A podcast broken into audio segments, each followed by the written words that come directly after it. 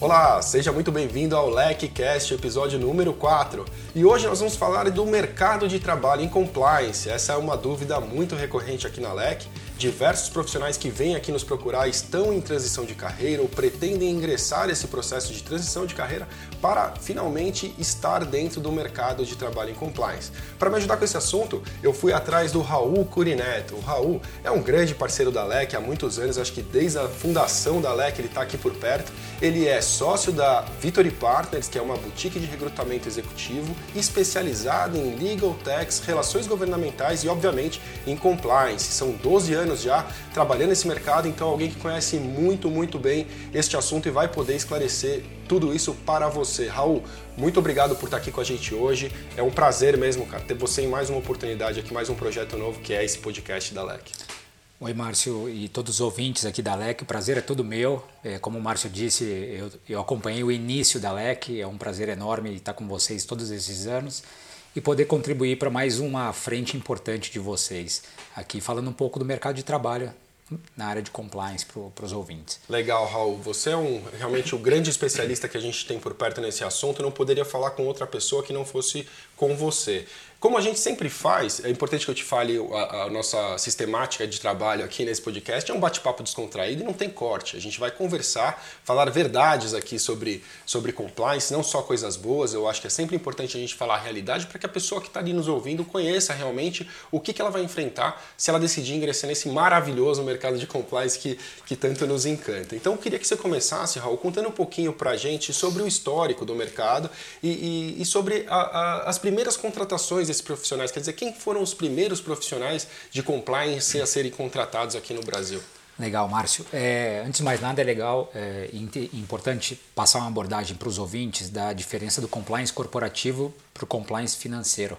Porque o compliance financeiro é um pouco diferente e muito mais maduro. Então, hoje o nosso bate-papo é sobre o compliance corporativo. Tá né? E, e o que eu vou trazer aqui é muito o que aconteceu no Brasil como surgiram as primeiras posições em compliance e a evolução no mercado de trabalho. Bom, as primeiras posições começaram naturalmente de forma reativa aqui no Brasil através das multinacionais, porque é, principalmente multinacionais americanas, muito no segmento farmacêutico, porque no momento em que compliance já era um mercado muito importante nos Estados Unidos e as empresas começaram a sofrer sanções, elas eram obrigadas a implementar compliance no mundo inteiro, nas principais regiões. O Brasil, como tem sido o, o, hub da América Latina nos últimos 15 anos, se tornou uma área muito importante para as multinacionais e começaram a, ser, é, a vir as primeiras áreas de compliance para o Brasil. Ou seja, as empresas iniciando um programa global tendo que implementar nos países. E no Brasil, através dessa vinda, começaram a surgir as primeiras posições de profissionais no mundo corporativo. Então, era obrigado a ter um programa de compliance, ninguém sabia o que era compliance. Muitos desses profissionais que iniciaram essa área estavam em outras áreas nas empresas e acabaram é, tendo essa oportunidade, eu diria, de desenvolver, né, muito pelos guides da, da matriz, como foi criado o Compliance Global. Então, as primeiras contratações se deram dessa forma, isso muito antes de Lava Jato e da legislação brasileira. Eu comecei a recrutar para compliance em 2009, né, e até para uma farmacêutica americana, e assim foi evoluindo. Nesse momento de evolução, é, e até antes da, da, do, da Lava Jato e do boom de compliance, o que, que existia no mercado em termos de carreira e estrutura? Existiam pouquíssimas empresas multinacionais buscando esses profissionais de compliance, aquelas que não tinham alguém internamente para formar e precisava realmente até porque tinham recebido sanções e, e, e todo o acompanhamento do, do, Departamento de Justiça americano tinha que ter alguém mais robusto. Então começaram a surgir as primeiras contratações nas multinacionais. E fora as empresas, o que, que tinha? Você tinha algumas Big Four, as principais, que davam essa assessoria, tanto para a parte de implementação, treinamento, como de investigação, pouquíssimas consultorias de, focadas em investigação e eu posso te dizer que dois escritórios de advocacia praticamente que prestavam algum tipo de serviço. Naquela altura, né? É muito legal você contar essa história falando que dessa questão da importação né, dos programas e dessa vinda das multinacionais, desse começo que realmente foi de onde se puxou o fio para começar a história de compliance no Brasil.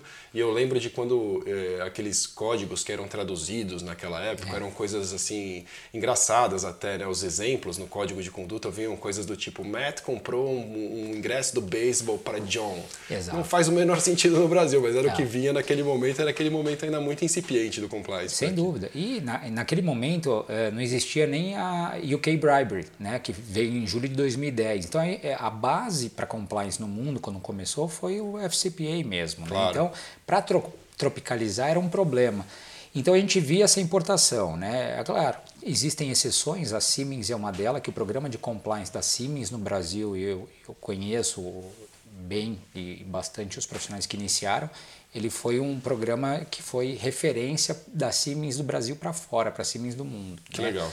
Mas então, então esse foi o início. Esse foi o começo.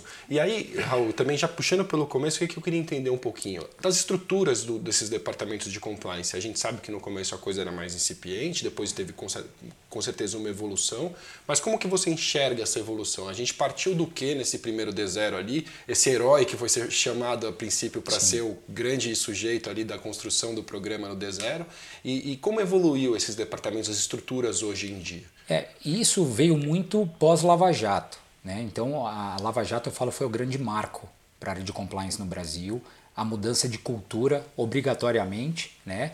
E aí explodiu o mercado de trabalho, porque enquanto você tinha posições muito pontuais antes e essas áreas sendo formadas, com, a, com o advento da, da Lava Jato, a, a busca por profissionais foi realmente intensa e tem sido de lá para cá e não só empresas. Claro que empresas, as multinacionais começaram, continuaram a, a buscar muito, não só pela legislação brasileira e a Lava Jato, mas porque as legislações estrangeiras continuavam e as empresas entravam aí na, na lista do DOJ, mas também muito as brasileiras, naturalmente as empresas nacionais e então o mercado no, no mundo corporativo teve um bom e também trouxe uma evolução para essas outras áreas. As consultorias de Big Four aumentaram o número de profissionais para poder atender os seus clientes, né?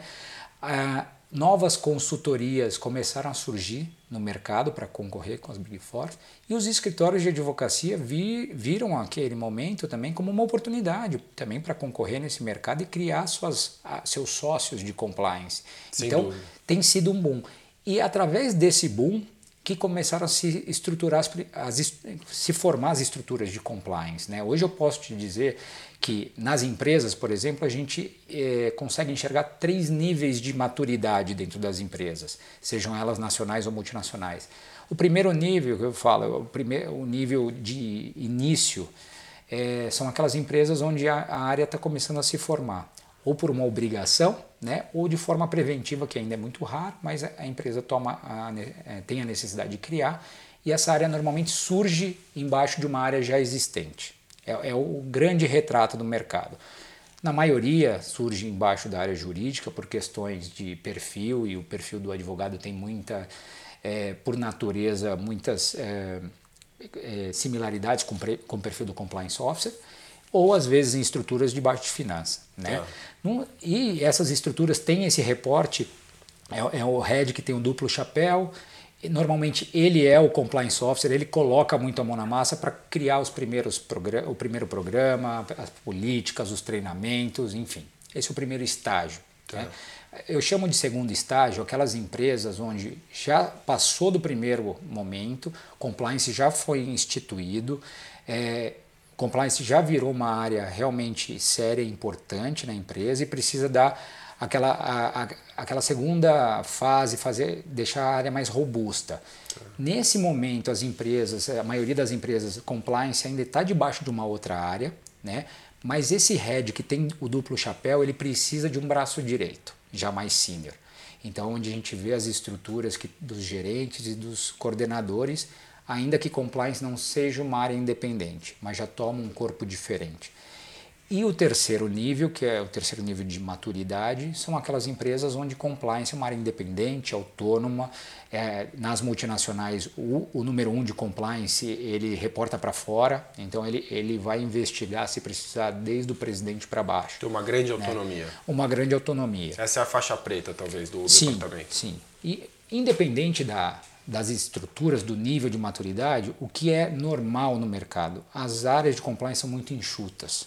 Né? Então, independente de você estar debaixo de uma área jurídica, de você ter uma, um coordenador ou estar uma área independente, ainda como coordenador ou um gerente, são poucas pessoas. E, e isso é normal em qualquer segmento de empresa. Tá? É, nos escritórios de advocacia, a gente viu então uma evolução também. A gente viu muitos escritórios full service criando as áreas de compliance, e aí trouxe muita oportunidade de mercado. Claro que aí o perfil do advogado ele é condição sine qua non para isso, né? Mas os escritórios, não só os full service, começaram a surgir os escritórios especializados em compliance, a gente tem alguns no mercado, e também na área criminal, porque a gente tem o efeito e a consequência criminal do compliance. Então, trouxe para o direito penal, aqui para os eh, criminalistas, esse lado do compliance. Então, é abriu o leque para os profissionais do mercado. Quer dizer, também para os advogados e nas consultorias um crescimento grande, né? E nas consultorias, naturalmente, um crescimento grande, como eu falei, atendendo muitos clientes e, e, e normalmente as consultorias se dividem muito internamente, então tem uma área dedicada a treinamento, implementação, uma área é, focada em investigação, uma área focada em investigação forense que é uma investigação mais técnica, claro. né? e novas consultorias surgindo, desde consultorias que prestam um tipo de serviço específico em compliance, como aquelas que têm um leque maior. Claro, e, e, o que a gente tem percebido até complementando é que hoje já existe demanda para todo tipo de consultoria e escritório, quer dizer, existe demanda para os grandes escritórios, existe demanda para escritórios de médio Exato. porte, pequeno porte, até porque as empresas que hoje demandam compliance não são mais apenas aquelas empresas maiores. Né? Essas exigências recentes que nós temos visto das legislações é, nacionais aqui passarem a exigir o programa de compliance como um requisito para contratação com ente público, tem tornado compliance já não mais algo opcional, mas algo indispensável nessas empresas que antes, a empresa de pequeno porte, por exemplo, que licita, eu gosto de usar de exemplo aquela empresa que vende, por exemplo, algum material para uma escola pública municipal. Sim. Hoje em dia ela já tem que ter um programa de compliance para poder contratar com o público em vários estados, né? e algumas cidades também já soltando legislações nesse aspecto. Você hum. falou bastante de Lava Jato e como um marco importante, eu acho que isso é bastante óbvio, né? todo mundo consegue enxergar que a lei anticorrupção, a chegada dela em 2013 é muito importante, mas que a Lava Jato representa de fato um, um, momento do, da virada de página mesmo, né? de, um, de um novo momento do Brasil de modo geral, né? do que se espera do, do, do, do empresariado, enfim, essa postura mais transparente, mais ética. Que, que outros impactos você vê é, da Lava Jato é, nesse mercado de, de modo geral? Ele mudou mais coisa? Além de aumentar o número de vagas, você consegue vislumbrar outras mudanças? Sim. É, primeiro, fora o aquecimento das contratações, uma, é, um ponto que é inerente ao aquecimento das contratações é o inflacionamento dessa área. Né? Então, o que acontece? Você tem um mercado novo que do dia para a noite tem uma demanda absurda e você tem aquele binômio oferta-demanda. Como você tem poucos profissionais no nível de senioridade e, e qualificação é, reduzido, você acaba inflacionando a remuneração desse mercado, porque todas as empresas, as principais empresas, vão estar atrás dos principais profissionais. Em todos os níveis isso, porque se no nível de número um, né, no, no topo da pirâmide, já tem um, um, um público muito pequeno, no meio da pirâmide é o maior gap que a gente tem no mercado. Então, você contratar um coordenador, um gerente que já tem alguma experiência em compliance, seja capaz de tocar uma frente independente do seu o seu superior imediato são poucos, né? E, e, e, na base da pirâmide tem muita gente entrando ou querendo entrar. Então Legal. isso acaba inflacionando o mercado. Isso é uma consequência. Mercado jovem. Então compliance ele é no Brasil não só pela, pelo tempo de existência, que é uma área jovem, né, aqui no Brasil, mas pela idade dos profissionais, principalmente aqueles que estão em cargos de liderança. A gente tem aí uma média de profissionais que estão em cargo, independente de, de chamado diretor, gerência sênior, sócio, enfim, tá. de 35 a 45 anos na, no, né, nessa, nesse range, nessa faixa. Então é um mercado jovem. jovem. Uma outra, é, um outro impacto positivo para o mercado é o crescimento de mulheres na área de compliance, não só entrando, já, em, já atuando como querendo entrar, mas principalmente em cargos de liderança. A gente fazendo uma pesquisa simples né, nas principais empresas nacionais e multinacionais, a gente se depara já com um, um, ótimo número de mulheres no, no, primeiro escalão e um ótimo número de mulheres também na faixa de sucessão, né, em níveis gerenciais que vão ficar prontas em breve para uma cadeira de número um. É, além disso, a gente tem o fomento da área né, como um todo e, a, e da atividade de compliance. A gente, eu né, e vocês aqui da LEC, que, que de certa forma somos precursores aí da área no mercado, a gente vem vivenciando nesses últimos 10 anos um aumento absurdo de instituições querendo falar sobre compliance, ensinar e preparar os profissionais, eventos, congressos, grupos de trabalho, tudo no sentido de fomentar compliance. Então esses são os grandes impactos que eu vejo hoje É muito interessante mesmo enxergar esse crescimento, ter vivido, né, acompanhado pela LEC esse crescimento e realmente ele é exponencial. É, eu, eu, brinco, eu gosto de brincar que a LEC é uma das locomotivas do compliance no Brasil. Acho que nós, assim como a Victory, né, puxamos essa é. discussão há muitos anos e muitos dos nossos vagões hoje já viraram locomotivas também. Sem dúvida. E, e fico muito feliz de ver isso, né? Nossos alunos das primeiras turmas, eu mesmo fui aluno de uma das primeiras turmas da LEC, tenho o orgulho de hoje sustentar aqui a condição de sócio. E, e enfim, a gente vê esse crescimento a cada dia. É, vamos virar um pouquinho, Raul, para exatamente onde eu imagino que a audiência vai ter a maior interesse em saber, que é de fato a questão do perfil desse profissional. Quer dizer, a pessoa que está nos ouvindo certamente quer saber o que, que as empresas esperam desse profissional de compliance. Então, eu gostaria que você analisasse isso sobre dois aspectos. Primeiro, sobre o aspecto do perfil comportamental, quer dizer, qual, quais são as habilidades comportamentais esperadas dessa pessoa. Depois, a gente ingressa no perfil técnico. O que, que você pode dizer a princípio? Bom, é, antes de, de qualquer coisa, é importante deixar claro que é, lá na Vitória a gente tem uma atuação no, no, nível de senioridade, né, que a gente começa a recrutar de um coordenador para cima, no nível gerencial para cima, e eu vou focar nesse perfil com relação às habilidades técnicas e comportamentais, porque imagine que o cliente espera do número um, vamos tá dizer assim. Legal. Mas depois eu vou, também vou dar minhas dicas para o público entrante. Legal, tá? bacana. Bom, primeiro, compliance, na minha eh, opinião e o que eu escuto muito no mercado das exigências do cliente e com que eu troco com os, os principais profissionais, ele é um mix de perfil comportamental e perfil técnico. Né? O perfil comportamental ele é muito importante em compliance porque é, é, é o dia a dia desse profissional. Né? E o que é legal falar também antes, que a formação acadêmica desse profissional ela é híbrida, felizmente. Então, é, não só os advogados têm espaço nesse mercado, né? qualquer outro profissional de uma outra formação tem espaço no mercado, desde que, obviamente, atinjam os requisitos técnicos e comportamentais mínimos para entrar na área. Né? Legal. Ah, bom, Falando de perfil comportamental, é, antes de qualquer coisa, o profissional de compliance, é, não vou falar nem que ele precisa ser ético, porque está intrínseco, ele tem que ter diplomacia, eu sempre falo, né? Porque ele vai ser o profissional que vai construir os pilares de compliance na empresa, ele que vai disseminar a cultura de compliance é, na empresa e ele vai falar com diferentes públicos na empresa. Né? É, junto com a diploma, então ele tem que ser um profissional que ele saiba é, percorrer diversos públicos com é, linguagens diferentes. Uma hora você vai falar com, é, vai fazer o compliance at the top, falar com o board da empresa, outra hora você vai dar treinamento para o chão de fábrica. Né? Claro. Né? E a parte de comunicação é muito importante como perfil comportamental. Esse profissional ele tem que saber falar para públicos diferentes e influenciar, eu falo, né? O, o profissional de, de compliance, como perfil comportamental, ele tem que ser engajador, influenciador, né?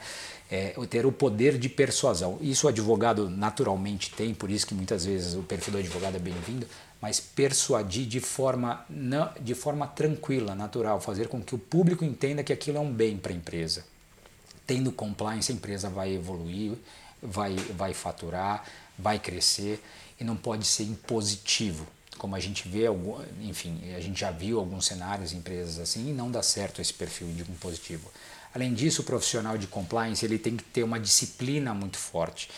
É... Dá para chamar de resiliência essa disciplina ou você acha que são coisas eu, distintas? Eu, eu, dividiria, porque é disciplina mais na, no, na parte, no viés processual. Ah, legal. Para aqueles que até que estão entrando, acham que compliance é, são só flores, né?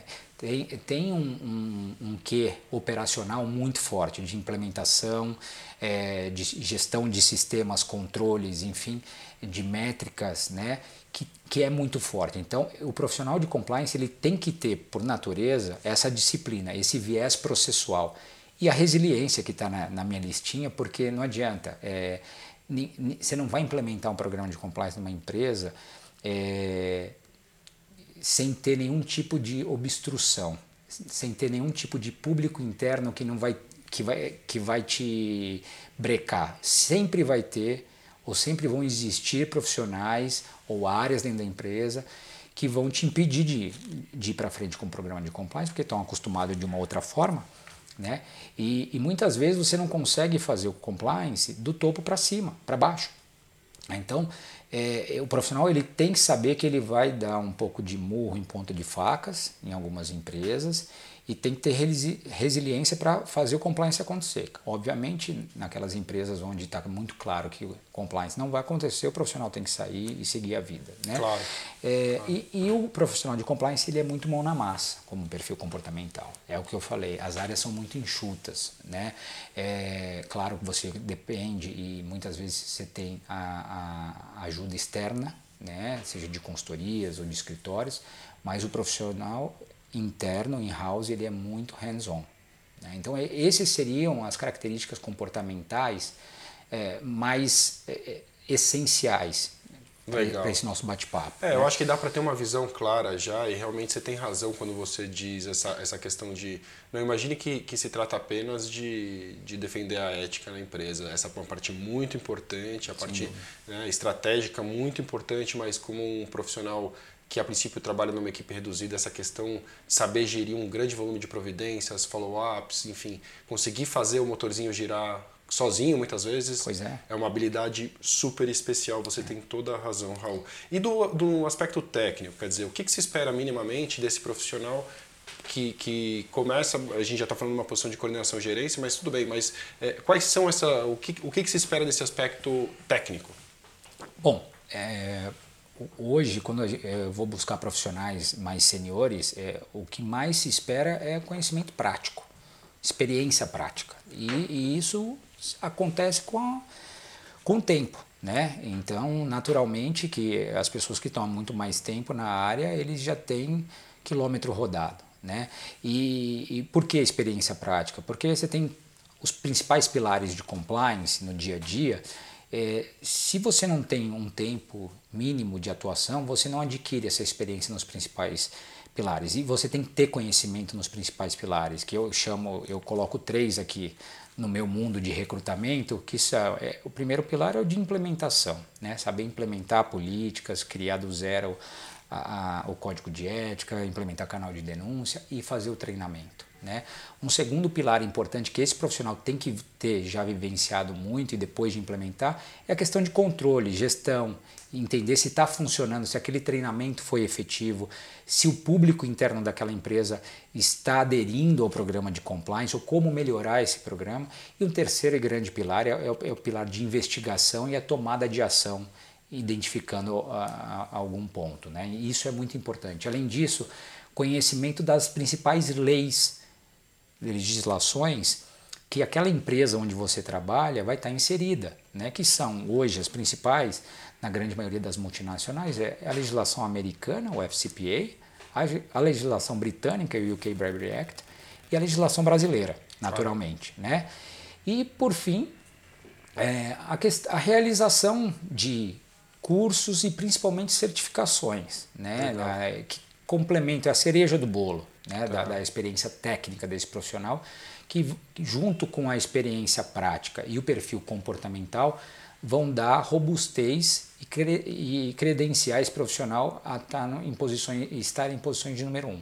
Um ponto importante, que aí não é nem comportamental nem técnico, é a questão do idioma. Né? Eu sempre falo, é, ainda que para empresas nacionais, mas se olhar as grandes nacionais, elas estão inseridas em legislações estrangeiras também por ter participação lá fora, ou por terem capital aberto lá fora.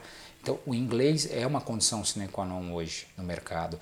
E eu já falo pra, há muito tempo que o espanhol é a segunda condição sine qua non, porque o Brasil ele vem crescendo muito na América Latina como hub da América Latina. Fornecendo profissionais para cuidar dessa Fornecendo e muitos profissionais que têm a cadeira Latam, que olham o Brasil, mas olham outros países que, e, e, dão treinamento. Isso que é importante, muita gente fala, e eu faço muitas posições Latam, em nível de diretoria, gerência senior, é, e muitas vezes eu questionava meus clientes, falava, olha, é muito difícil encontrar alguém com espanhol fluente aqui no Brasil por uma questão cultural. Isso é ponto.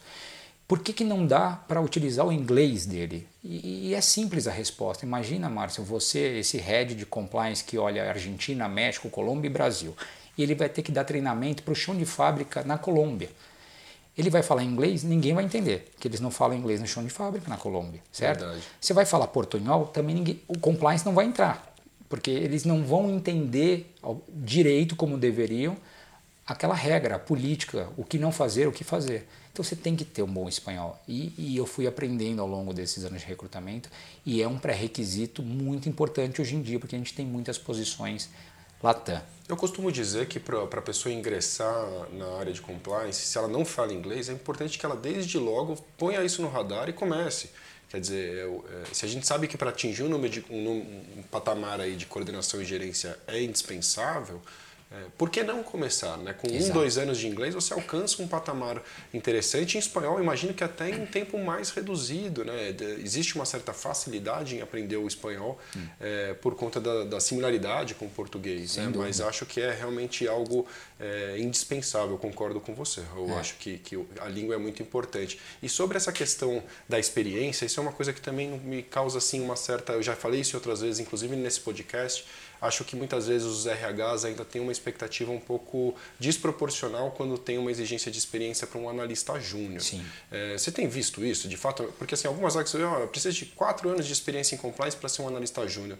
Não é, não é uma exigência um pouco desmedida, considerando a pouca idade do compliance no Brasil? Sem dúvida. Embora eu não recrute para esse nível de senioridade, é, e aí fazendo uma analogia até nível de coordenação e gerência, que é de onde eu parto a, tá. a, o meu recrutamento, é, falar em, em tempo, é, normalmente, não, não quer dizer necessariamente que o profissional está ou não está, está ou não está apto. Claro que, como compliance é uma área muito jovem, quando a gente fala de tempo, é, a gente consegue falar, não, então ele já tem uma estrada. Só que eu vou te dar um exemplo. Dependendo da empresa onde você está, você vai ficar dois anos numa empresa, você vai, dependendo do, do core business da empresa, do problema de compliance que ela tem, em dois anos você vai aprender muito mais do que quatro anos numa empresa onde você não tem problema de compliance. Verdade. Né? Então isso é muito relativo. Vai depender não só do tempo, mas de outros. É... Da riqueza da sua experiência. É, de outros componentes do, do seu perfil, do seu background, da sua, do seu perfil comportamental também. Legal. É, eu gosto de dizer que assim, é importante que esse profissional ele tenha paciência no, no, aspecto macro da coisa, quer dizer, um pouquinho de paciência, porque de fato ele não tem como suprir a falta uhum. de experiência, a não ser pela própria experiência. Exato. E nessa medida ele precisa ser um pouquinho mais paciente, mas ele tem que agir rápido no universo micro, que é o que está ao alcance dele rapidamente, ele tem que corrigir. Sim. Então, quer dizer, se ele não tem inglês, vai atrás do inglês. Exato. Se você precisa de um curso, vai atrás de um curso. Né? Tome ações pontuais dentro daquilo que você tem de alcance Sim. e aguarde um pouquinho que você em breve vai ser um cara desejado do ponto de vista de experiência também. Sim. Legal. É, e para o futuro, Raul, o que, que você consegue imaginar nos próximos anos para esse mercado de compliance? Bom, eu, eu olho sempre com bons olhos porque, primeiro, é uma área que, que veio para ficar, eu falo. Né?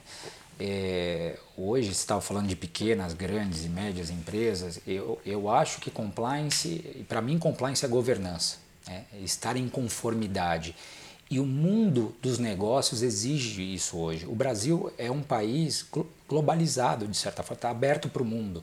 E cada vez mais as empresas vão menos fazer negócio com aquelas que não têm um programa mínimo de compliance.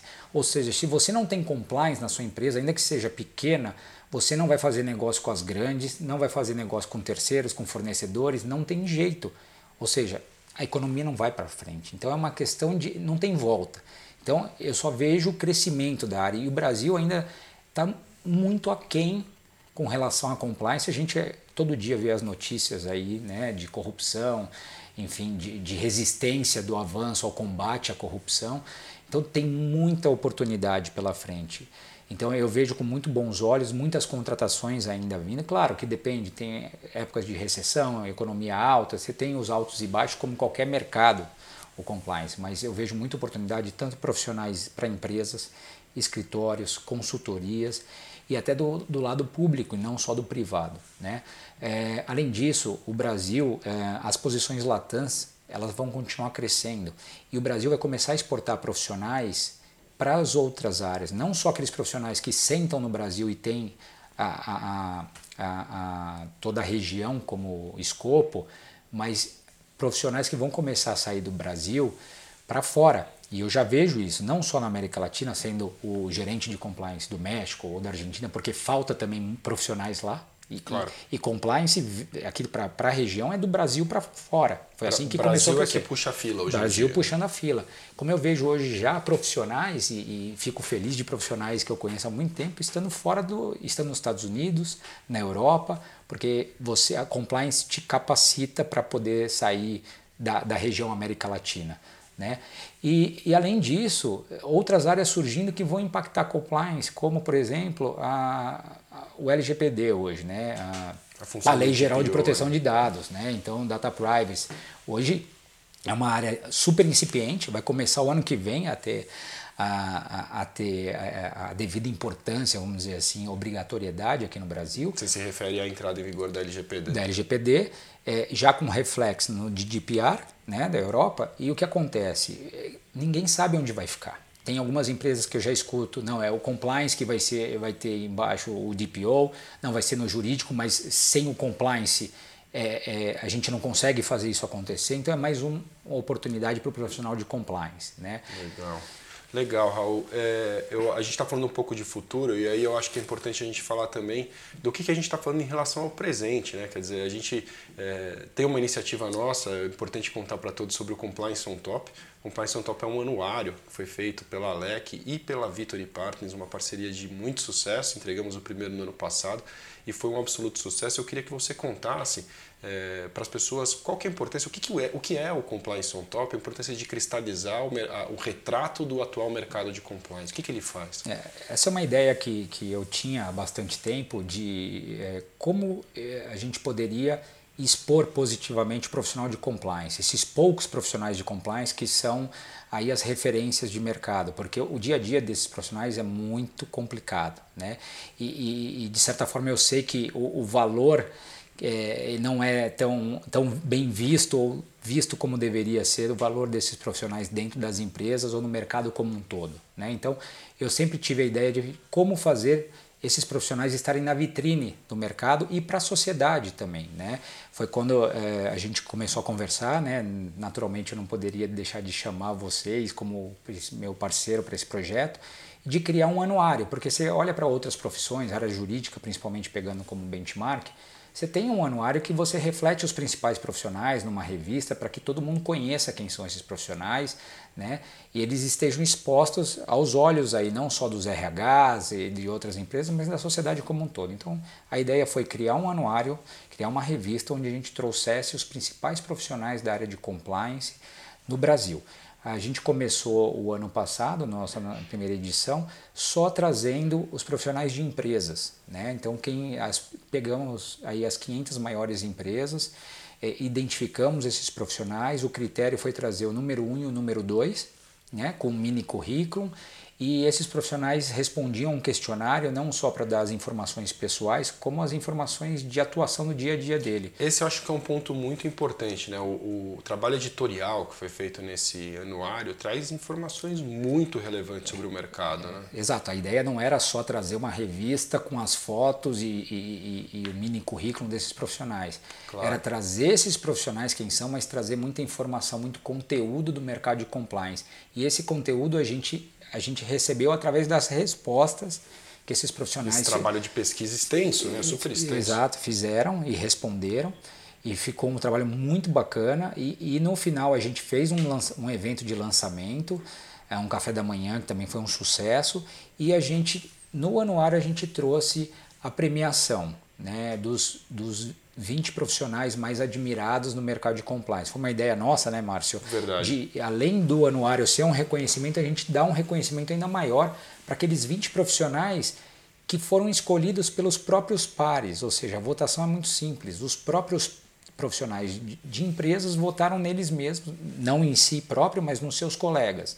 Então teve a premiação, o recebimento do prêmio e foi um sucesso. Para esse ano a gente vai ter mais novidades, né? Isso que é legal. O que, que você está aprontando, Raul? Conta o que, que, que, você decidiu incluir aí no nosso anuário para esse ano. Não, a verdade é até que já estava esperado, era um desenho nosso é, de incluir agora os escritórios de advocacia e as consultorias.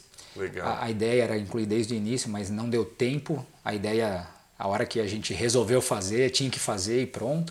Verdade. Mas esse ano vão estar os principais escritórios de advocacia do Brasil que trabalham com compliance, ou, na, ou compliance anticorrupção, ou antitrust, ou criminal, e, e as consultorias. Né? E isso vai ser legal, vai ter uma premiação, vai continuar a premiação, e aí vão entrar também os mais admirados nos escritórios e nas consultorias. Nós vamos ter um café da manhã de lançamento no, no Unique, no Hotel Unique, Muito no final bom. de novembro. Ainda precisamos definir a data, eu acho que já está definido. Eu acho 28, que sim, mas aí 29. mais detalhes a gente Exato. pode passar em seguida. E, e, vai ter muito conteúdo, vai ser Legal. muito bacana. É, e por fim, a gente pensa como um segundo, um terceiro passo, é fazer com que o anuário vire Latam. É né? uma ideia que a gente tem, Sem eu acho que lá na frente, é trazer não só os profissionais do Brasil, como da região como um toda. Sem é, Para fazer do anuário uma referência mesmo. Sem né? dúvida, e faz todo sentido, até pelo que você disse minutos atrás, quando falou que o Brasil acaba sendo a referência para a América Latina em muitos casos, né? Nessa, nesse hub de compliance que o Brasil acabou virando. É, por que não também manter o Brasil como hub dessa centralização, quer dizer, dessa, dessa informação centralizada sobre o cenário América Latina? Faz todo o, o sentido. Raul, nosso tempo está acabando. Eu gostaria que você deixasse ainda uma dica de ouro. É algo que a gente tem feito nos outros, outros, nos outros podcasts aqui e que, e que a audiência tem gostado. A gente tem recebido bastante feedback nesse aspecto. Se você pudesse agora, então, olhar para aquele cara que quer ingressar em compliance, eu entendo que não é o seu dia a dia, mas é óbvio que vendo quem, quem conhece o mais, a exigência maior, certamente pode dar algumas dicas para aquele cara, que a exigência é um pouco menor, mas ela é um pouco diferente. Uhum. Olhando para esse cara que quer ingressar no mercado de compliance, o que, que ele não pode deixar de fazer? Assim, eu, eu, devem ter um, alguns 10 requisitos talvez ali, mas vamos pensar em dois ou três aí. O que, que essas dicas que você fala assim, olha, se você vai começar no mercado de compliance, se a sua intenção você já sabe o que é isso que você quer, o que, que esse cara não pode deixar de fazer? Tá bom. Então eu vou voltar. Antes dele, para que ele saiba o que ele quer, eu sempre falo, muita gente vem me, me procurar para profissionais de outras áreas que querem migrar para compliance, independente da senioridade. Eu falo, por que, que você quer compliance? Porque você está vendo esse boom que está acontecendo no mercado, você sabe o que um compliance officer faz, o dia a dia desse profissional. Então, a primeira dica, vá conversar com profissionais de compliance para entender o dia a dia, né, que não são só flores. Né? Porque às vezes você imagina que compliance é uma coisa, que o seu dia a dia num numa empresa vai ser de um jeito e é completamente diferente e às vezes não vai fazer sentido. Então essa é a primeira coisa, primeira dica que eu dou, né? Vai conversar, vai fazer um benchmark, né? E tendo é, certeza de que é isso que você quer, o que, que eu falo para esses profissionais que querem entrar? Precisa de prática e, e, e para prática não, não adianta, você tem que estar inserido numa empresa para começar, né? Eu, eu falo primeiro faça curso. Por quê? Como você não tem a prática, você vai adquirir a técnica. E nos cursos, você não só adquire a técnica, adquire casos práticos, adquire a experiência do dia a dia de um compliance, ainda que na teoria, e você faz muito networking no curso. Porque claro. a outra dica que eu dou é faça networking nesse mercado para que as pessoas comecem a te conhecer e você conhecer quem são as pessoas para ficar atento às oportunidades que vão surgir no seu nível de senioridade através desse público, né? dessa, desse grupo de profissionais de compliance, né? dessa comunidade que eu chamo. Né? E isso é muito importante, porque é, muitas posições, principalmente as mais juniores que acabam surgindo, não são divulgadas no mercado. E esse grupo, essa comunidade, eles têm acesso a isso e podem indicar você lá. Né? Verdade. Né? Ou também falo, na sua empresa, tente fazer essa migração para uma área. Existe uma área de compliance na sua empresa, tente fazer uma migração, uma migração dentro da empresa, porque além de fazer os cursos, enfim, você já vai ter migrado internamente e vai começar com a prática. Muito né? bom, Raul. Às vezes é um caminho mais curto, né? Exatamente. Cara, Raul, muito legal, muito obrigado. Imagina, Valeu. Foi um prazer te receber aqui. É, informações muito valiosas e aí ficamos dessa forma. Valeu, obrigado. Prazer é meu, um abraço a todos. Este foi o LECCast, episódio número 4 sobre o mercado de trabalho em compliance. Se você quiser saber mais sobre o podcast da LEC, você pode acessar o site da LEC, www.lecnews.com barra blog, se você quiser acessar o blog Like, lá tem muita informação relevante para quem quer ingressar em compliance ou se aperfeiçoar em compliance, e-books gratuitos para downloads, enfim, um, uma enorme gama de conhecimentos é, disponíveis para você sem qualquer custo. Acompanhe também a LEC nas mídias sociais, pelo LinkedIn, pelo Instagram, Facebook, enfim, estamos em todas elas. E se você quiser mandar uma mensagem para o blog, é, ou para o podcast, você pode escrever para blog.lecnews.com, pois o podcast é um oferecimento do blog Lec.